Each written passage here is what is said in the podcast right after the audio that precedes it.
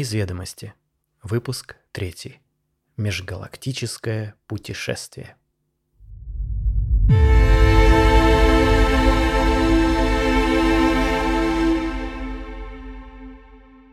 Ненавижу спальные районы. Тяжело смотреть, как серые громады панельного уродства терзают землю и саднет небо тупыми крышами. Бесчисленные бетонные гольмы, сразу построенные старыми, нависают над головой щербатыми балконами, теснят холодными боками и выдавливают из человека естествующего всякое чувство прекрасного. Если летом срам спальника хоть как-то прикрыт листком, то зимой оголенный пейзаж можно описать в двух словах – трупное окоченение. Сами вспомните эти мертвенно-бледные стены со стекленелыми глазницами окон и снег, укрывающий саваном всегда забитую парковку. Вам не кажется, что все эти неуютные, безыдейные и тесные типовые районы проектировал архитектор, которому жали ботинки? Нет ощущения, что при взгляде с определенного ракурса в россыпи многоэтажек, как в стереокартине, проявляется его нервически перекошенное лицо. Я много говорю об отвратительном внешнем виде спальников, но вы не подумайте, они мне ненавистны на всех уровнях восприятия. Скажем, если бы у спального района, подобно современному отелю или ресторану, был свой официальный аромат, это был бы запах стариковской квартиры, обладающий снотворным эффектом букет из лекарств и миазмов. А если бы кому-то в голову пришло написать настоящий гимн бетонных коробок, то в композицию следовало бы включить вой автосигнализации, канонаду опорожняемых мусорных баков, скрипящие качели, безутешный детский плач – и инструментальное буйство ориентализма из прижавшегося к подъезду такси. Что мне нравится в спальных районах, это исключительно точное название. Люди здесь действительно живут как во сне и просыпаться не собираются.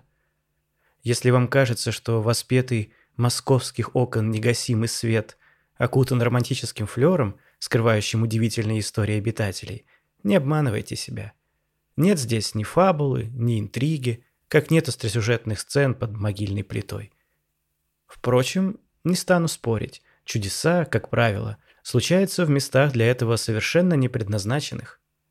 Об этом, кстати, гласит первый резонансный закон чуда. Оно происходит только там, где нет для того видимых предпосылок, где можно ярче проявиться на фоне обыденности. Так случилось и в этот раз. Над самым обычным московским спальным районом Около трех часов ночи, гипнотически мерцая в лунном свете, завис неопознанный летающий объект. Впрочем, опознать его не составляло труда, ведь по своей форме он вполне явственно представлял из себя гигантскую бутылку водки. Однако бутылка была еще полной, что, учитывая время и место действия, а дело было в ночь с пятницы на субботу, явно свидетельствовало о его внеземном происхождении. Из объекта, застывшего на чистоколом антенн, вырвался луч света и ударил в окно одной из квартир. Поскольку все приличные люди давно уже выпили и спали, а неприличные еще даже не потянулись за гитарами, никто не заметил, как по лучу точно в горлышке бутылки вплыло тело мужчины в семейных трусах и тельняшке, после чего НЛО ретировался так же внезапно, как и появился. Жертва похищения очнулась на космическом корабле и нисколько не удивилась. Во-первых, мужчина дополнительно был еще и жертвой телевизора, в частности известного телеканала, ежедневно обещавшего нападение инопланетян. А во-вторых, интерьеры космического корабля выглядели в точности как обычная советская квартира. Разве что за окнами проносились мимо галактики, а не светились десятки паучьих глаз соседней многоэтажки. «Интересно», — подумал мужчина. «Чехословацкая стенка здесь в точности как у тещи. Вот это поистине космические масштабы экспорта. Да и этот диван велюровый, как пить дать, югославский. Да, даже вот пружинка взад также упирается. Точно югославский. Не успела жертва похищения добраться до оценки коллекции незамысловатого хрусталя, как в дверь постучали. На пороге комнаты появились двое мужчин лет 50, одетых в поношенные домашние футболки и соответствующего вида синее трико с потертостями на коленях. Святослав Валентинович, здравствуйте!» С мягкой доброжелательной улыбкой сказал один из вошедших. Надеюсь, вы оценили интерьер гостевого отсека, специально смоделированное нами по фотографиям классического жилища вашего региона. Это для вашего комфорта. Очень по-домашнему, оценил мужчина и деловито поправил очки с массивной оправой. Спасибо, товарищи инопланетяне. И, конечно, мы предстаем перед вами не в нашем настоящем обличии, а в типичных образах жителей вашей местности. Широкую улыбку добавил второй пришелец. Это для вашего комфорта. Вы в точности как мои соседи по подъезду. Снова одобрительно кивнул мужчина. Хотя, если вы могли принять любые формы, лучше бы перевоплотились в молодую Светлану Светличную и Наталью Варлей. Ну так, для моего комфорта. О, конечно, мы знаем этот вечный зов природы, эту тягу человеческих самцов к противоположному полу, но, боюсь, это могло бы лишить наш последующий диалог конструктивного принципа. С вежливой улыбкой заметил инопланетянин. А то и привести к последствиям щекотливого характера, робко добавил второй. Даже не сомневайтесь, ударил себя в грудь мужчина. Пришельцы с опаской переглянулись и выдавили из себя вежливые улыбки – что ж, в любом случае, прежде чем мы перейдем к этому вашему конструктивному диалогу, стоит обсудить пару нюансов. Потер ладони мужчина. Каких же? Округлили глаза инопланетяне. Во-первых, у нас на Земле принято гостям сперва-наперво налить. А здесь я что-то бутылочки не вижу-с. Точно! Хлопнул себя по лбу один из пришельцев. Я ведь изучал традиции вашего региона. Простите великодушно, оплошал. Инопланетянин выскочил за дверь и тут же вернулся, держа в руках поднос, на котором высилась бутылка водки и ее верная гвардия, хрустальные рюмки и тарелка с соленьями. «Вот, пожалуйста», – любезно сказал он, ставя поднос на стол. «Водка такая холодная и вязкая, будто жидкость внутри еще не определилась с агрегатным состоянием. Рюмки покрыты инием, так как предварительно были выдержаны в морозилке, а помидоры в собственном соку произведены на планете Лолик, лучшем поставщике томатов в галактике. Пожалуйте, гость дорогой, откушайте. Только сперва скажите, пожалуйста, какой второй нюанс?» Вежливо поинтересовался другой пришелец. «Сущие пустяки, в общем-то», — сказал мужчина, наливая всем по рюмке. «Я не Святослав Валентинович. Я Сергей Иванович Крутиков. Можно просто Серега, все свои, без обид», — сказал Сергей Иванович и с наслаждением выпил — не дожидаясь реакции потерявших дар речи пришельцев. Инопланетяне удивленно переглянулись, а затем повернулись к совершенно спокойно сидящему перед ними мужчине, который уже принялся за импортные помидорчики. «Вы уверены, что вы не Святослав Валентинович Парабышевский?» Бледный как мел, умоляющим тоном спросил один из пришельцев. «Абсолютно», – кивнул Сергей Иванович. «Я с детства был и до сего момента являюсь Сергей Иванович Крутиков.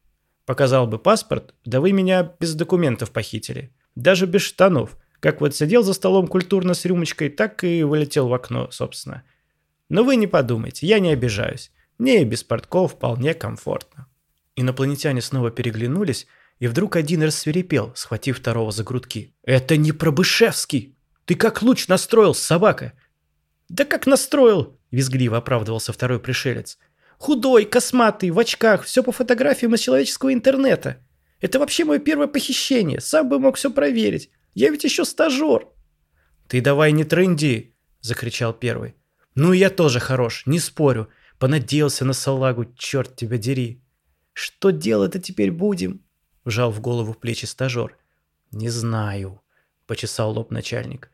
Нам нужно было доставить в исследовательский центр известного земного антрополога для составления карточки разумного вида этой планеты, чтобы объяснил всю их историю развития по существу.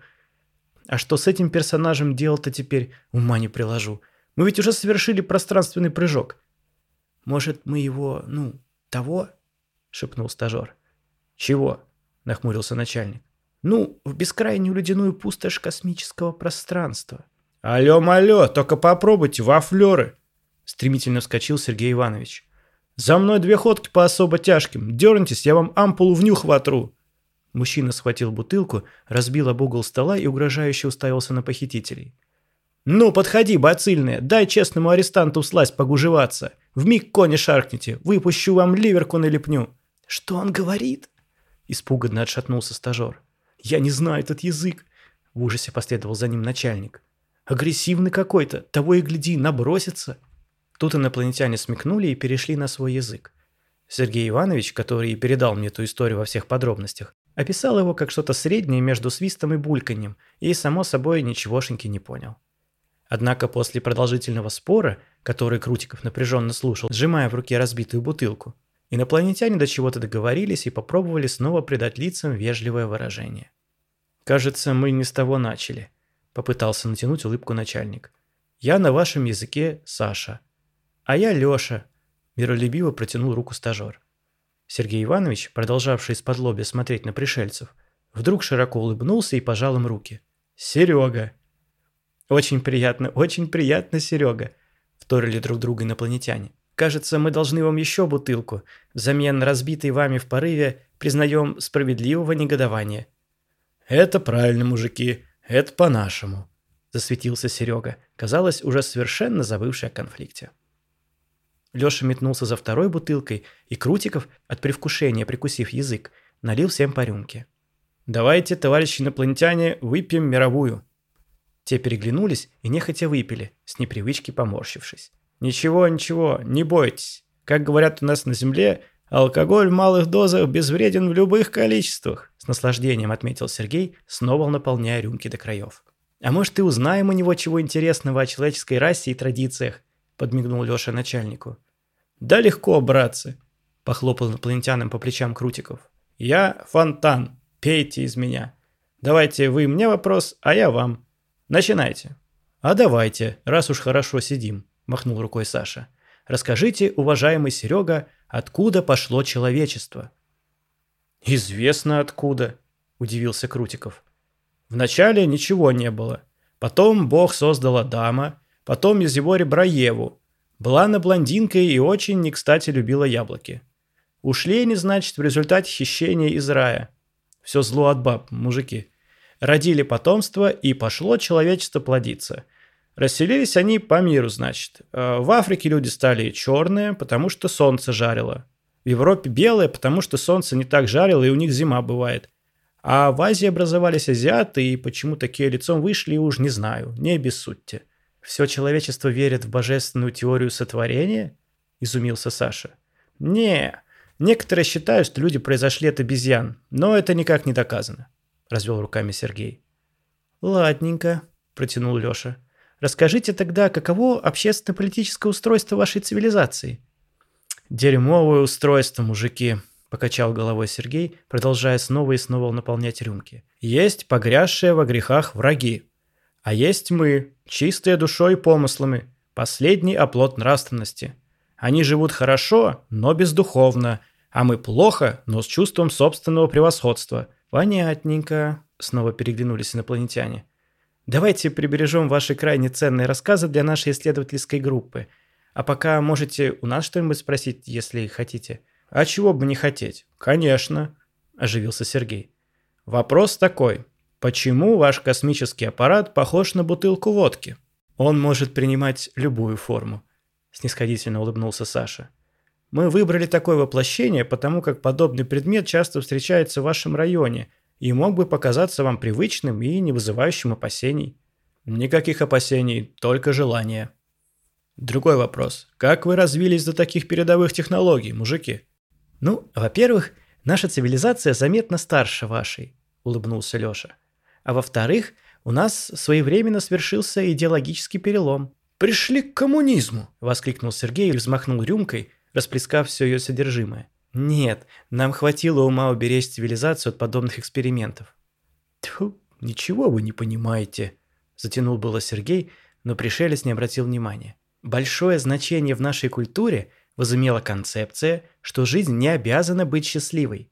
И таким образом мы высвободили огромную созидательную энергию, до этого тратившуюся на борьбу с чувством вины из-за ощущения недостатка счастья. «Ничего не понял. Это как?» – икнул Сергей. «Что ж, объясню», – со снисходительной улыбкой сказал Саша. «В какой-то момент мы осознали, что неправильно подходили к понятию счастья. Думали, что оно естественно, легко и доступно каждому. Но на деле испытывать его оказалось сложно – а погоня за счастьем делала нас раздражительными, тревожными, вечно мечущимися. Наши маркетологи, духовные наставники и прочие надышавшиеся маткой персонажи утверждали, что счастье – это что-то очень простое, всем доступное. Стоит лишь что-то нужное купить, протянуть руку в правильном жесте или помычать в соответствующем тембре. А если ты счастье каждую секунду не испытываешь, значит с тобой что-то не так, что-то делаешь неправильно или вообще недостоин удовольствия быть счастливым. Истина же в другом.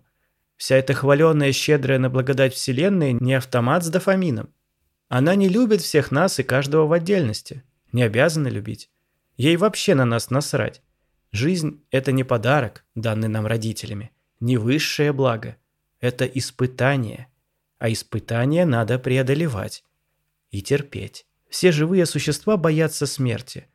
Мысли о смерти ожидаемо вызывают у нас неподдельный ужас, ведь, как ни крути, на смертном одре приятного мало. Отсюда мы логично ценим время, которое у нас осталось до того, как сыграем в ящик. Выходит, что страх смерти заставляет нас ценить противоположность смерти – жизнь. Но это не значит, что сама жизнь – прекрасная штука. Она вообще не прекрасна, если так посмотреть. Жизнь полна трагедий, войн, кризисов, боли, переживаний и потерь. С чего бы ей со всем этим дерьмом быть прекрасной? Так что первый шаг к счастью – это признать, что жизнь не обязана быть счастливой. Жизнь надо терпеть, и это нормально.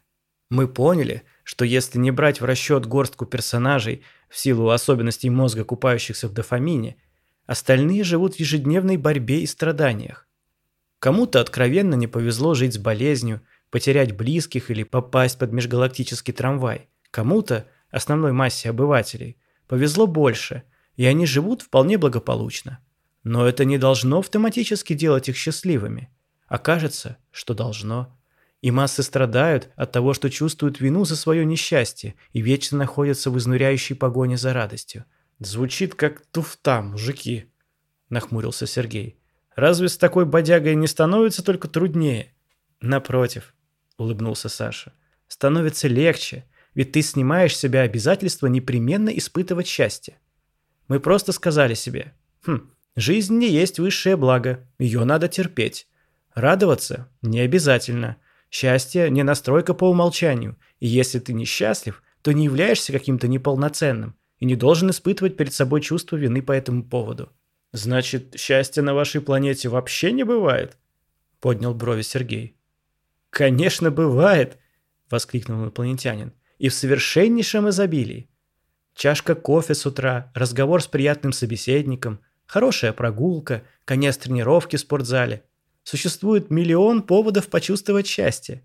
И его надо чувствовать, когда оно приходит. При этом чувствовать не оценивая, не сравнивая с другими, а просто наслаждаться моментом. Когда ты поймешь, что жизнь – это не подарок, а ежедневное испытание – ты увидишь, как ярко на контрасте заиграют все маленькие поводы для радости. Как они из обычных приятных мелочей трансформируются в невероятно ценную награду за твое терпение. Мы осознали это, сделали постулатом нашей цивилизации и высвободили огромное количество энергии, которую направили на развитие технологий и исследование космоса. Такие дела. Ну, может, что-то в этом есть, промычал Сергей Иванович и угрожающе поднял бутылку со стола. Но я вам так скажу, товарищи пришельцы, счастье никак невозможно испытать в нашем положении. Что случилось?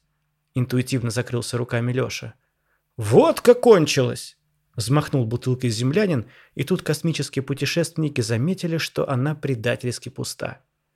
«У нас больше нет», — виновато опустил глаза Саша. «Не думали, что потребуется много», — развел руками Лёша. «Всего две бутылки взяли?»